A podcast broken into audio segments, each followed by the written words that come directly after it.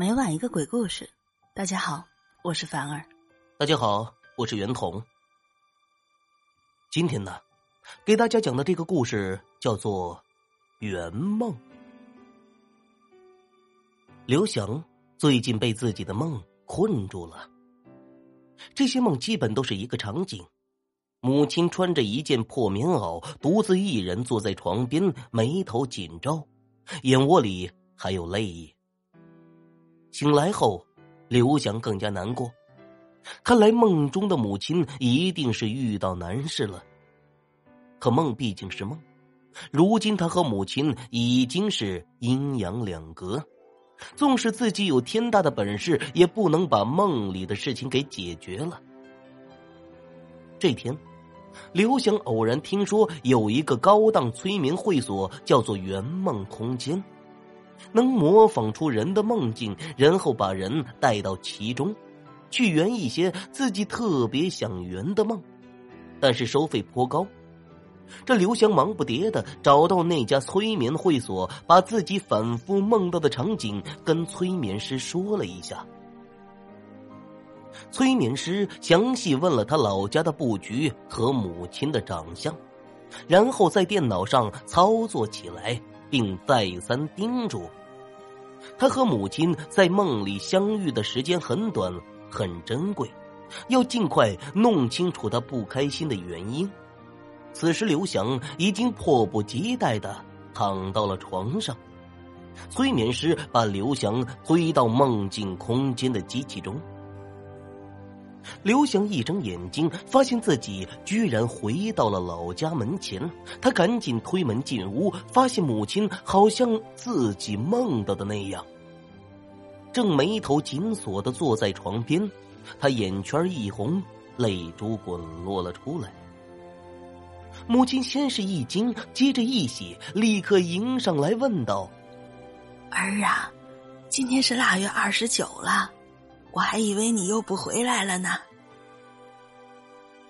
刘翔哽咽道：“妈，我回来晚了，儿不孝啊。”母亲开心的拉住刘翔的手说：“儿啊，你还没吃晚饭吧？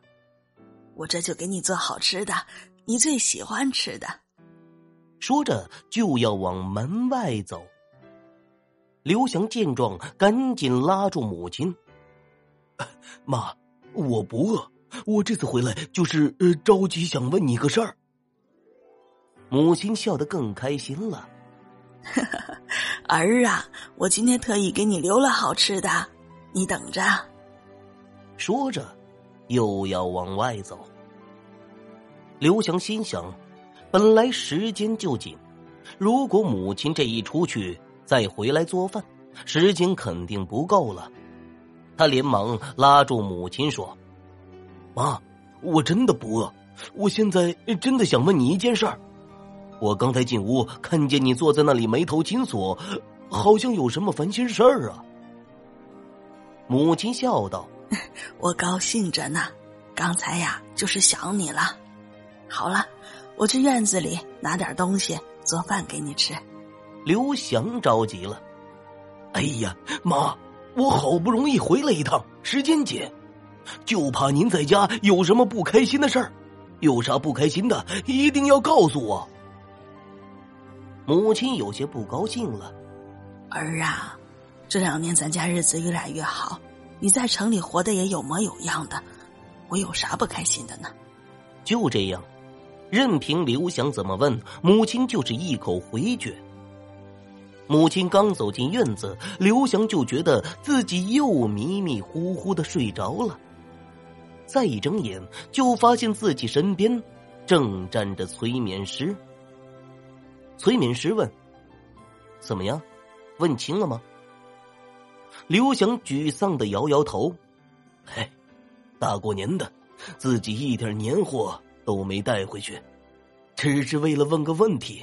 哎，不行。”我还得去梦里一次。催眠师告诉刘翔，一个梦境只能进入三次，然后造的这个梦境就再也进不去了。要他考虑周全再进行催眠。刘翔赶紧到商场买了一堆年货，又给母亲挑了两件衣服，才回到圆梦空间。很快，刘翔在催眠的作用下睡着了，同上次一样。母亲见他回来，依然是先惊后喜。两句话说完，又要出去拿东西做饭。刘翔说不饿，就想陪他聊聊天谁知母亲还是不管不顾的要去给他做饭。几个回合下来，刘翔看到白发苍苍的老母亲，只想给儿子弄口热饭，实在不忍心违背他的意愿，只能眼睁睁的看着他推门出去了。接着。刘翔眼皮一合，再一睁开，又回到了现实中来。催眠师忙问：“问出来了吗？”刘翔快哭了，摇了摇头。催眠师说：“还有最后一次机会，还要不要再试试？”刘翔毫不犹豫的说：“当然要了。”接着。刘翔认真的想了想两次在梦中同母亲见面的场景。母亲执意要给自己做饭，但是都受到了自己的阻拦。看来母亲一定给自己留了什么好吃的，或许一顿热饭问题就能迎刃而解。很快，第三次催眠开始了。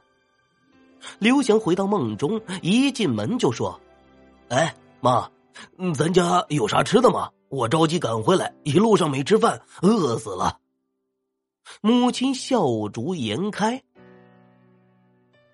儿啊，可把你给盼回来了，就知道你路上啊没吃饭，我给你备着好吃的呢，我这呀就去给你做。”说完，母亲美滋滋的走了出去。不大一会儿，母亲顶着一头雪花，拿着一包菜回来了。刘翔一瞅，是五六个拳头大小的娃娃菜。母亲咋会有娃娃菜呢？母亲来到东厢房，生起火，不大一会儿，端出了一大碗热气腾腾的菜汤。刘翔咬了一口菜，甜滋滋的，好久没吃到母亲炖的菜了。他由衷的说了一句：“这娃娃菜真好吃。”母亲更开心了：“儿啊，你真会起名，叫它娃娃菜。这儿啊，其实是我自己种的白菜。往年啊，你最爱吃白菜心，可家里穷，一年也吃不了几颗。现在日子好了，今年我种了二分地的白菜，就是为了让你过年。”回来吃上白菜心，刘翔这才回味过来。是的，家里穷，自己从小吃了不少白菜，但每次吃白菜心儿是最开心的。那一口咬下去，甜滋软糯的感觉太难忘了。他吃了两颗白菜心，忽然想到了一个问题：母亲怎么会留下这么多的白菜心儿呢？老母亲听到刘翔问自己，笑得更开心了。为了给你留白菜心啊，我吃了一冬天的白菜帮子和白菜叶，留下了好几十颗白菜心。过年这几天，你就放开吃吧。刘翔愣住了，他再也吃不下去了，眼泪无声的滑落到了汤里。母亲见状，呵呵笑了。儿啊，是不是很好吃啊？饿坏了吧？你看看自己啊，都多大的人了，眼泪还吃出来了。你喜欢吃就行。刚才呀，我坐在这儿，可发愁了。刘翔一惊，心说：“太好了，母亲要自己说出来了。”果然，母亲娓娓道来：“眼看呢。”都腊月二十九了，你还不回来？外面呢又下那么大的雪，我估摸着，你今年又不回来了。别的我都不怕，就怕这些给你留的白菜心啊，你吃不到。自家种的，多好的东西呀，留着也不容易。这一开春，还不都得蔫了、开花了，多可惜呀！我一直在想啊，你要是回来了，第一顿饭我就煮白菜心给你吃。听到这里，刘翔几乎要哭出声来了。他想起有一年，因为大雪，自己没回去。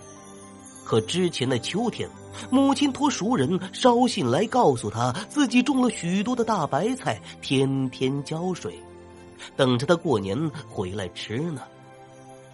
现在，刘翔终于明白了，原来母亲眉愁不展的原因如此的简单，如此重如泰山。刘翔端起碗，把剩下的白菜心儿和汤。全喝到了肚子里，接着他把碗一推：“妈，你这太好吃了，我没吃饱，你再给我弄几个吃吃。”母亲是哈哈大笑：“哈哈哈哈儿啊，就知道你爱吃，看来我今年种这么多白菜种对了，我呀这就再给你弄去。”说着，推门出去了。望着老母亲的背影，刘翔觉得温暖极了，幸福极了。刘翔是带着泪醒来的。催眠师紧张的问：“弄清楚了吗？”刘翔开心的点点头：“ 弄清楚了。”催眠师赶紧问：“呃，原因是啥？”刘翔摇了摇头。抱歉呐，这是我们母子之间的秘密，今生最大的秘密。它只属于我们两个人，我不能告诉你。这天晚上，刘翔在睡梦中再一次梦到了母亲。这一次，母亲是笑逐颜开的，她正在东厢房忙活着。那第二碗水煮白菜心，梦中，刘翔再次吃到了那人间最珍贵、最甜美的白菜心。好了，今天的故事到这里就结束了。